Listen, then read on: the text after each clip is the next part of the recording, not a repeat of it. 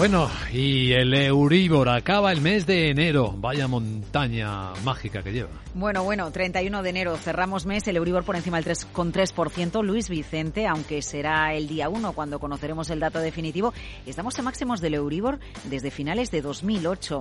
El tiempo pasa muy rápido. En este último año han pasado muchas cosas, pero solamente una referencia. En diciembre de 2021, que parece que hace mucho, no hace nada, 13 meses el Euribor estaba en el menos 0,5% y está en el 3,3%.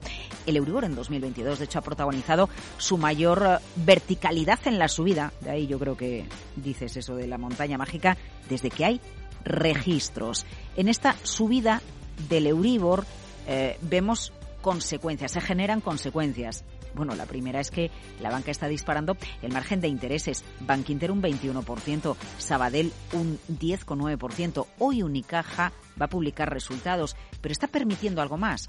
La banca mejora sus resultados y eleva dividendo. Si Sabadell nos anunció una subida del payout hasta el 50%, ojo, porque Unicrédito dice que tras un beneficio récord, y nos acaba de llegar la información desde Italia, también eleva su dividendo un 40%.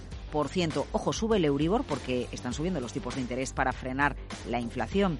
Esa inflación que sigue dando mucho que hablar y sobre todo de que después de que el país con la inflación más baja en toda la eurozona que es España también vea cómo sube la inflación ha sido el dato de este lunes que sigue preocupando a los expertos. Miguel Ángel Rodríguez Capex. Sí, cuando se ha publicado la cifra de inflación en España, el mercado de, de bonos, de renta fija, de tipos de interés medio largo plazo se ha movido, se ha movido al alza.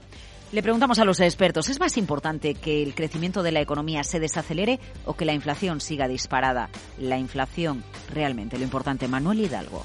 Yo creo que el gran problema actualmente es la inflación. Toda la lucha, todo el esfuerzo tiene que estar enfocado a su reducción, a, su, a llevarla hacia, los niveles objetivos que son del 2%. Y si eso se hace relativamente rápido, pues el Producto Interior Bruto de España, y no solo de España, sino del resto de Europa, podrá remontar y crecer con mayor fuerza en los próximos trimestres. Por lo tanto, yo creo que es condición necesaria que la inflación primero baje y después empecemos a pensar en otras cosas. Inflación, tipos de interés y test de estrés. Ojo, y la Autoridad Bancaria Europea empiezan los test de estrés, la nueva ronda, dos años después, a la banca europea. Escucha lo que viene en Capital, la Bolsa y la Vida.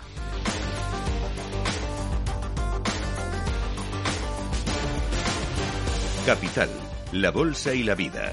El programa de radio que despierta la economía. Con Luis Vicente Muñoz.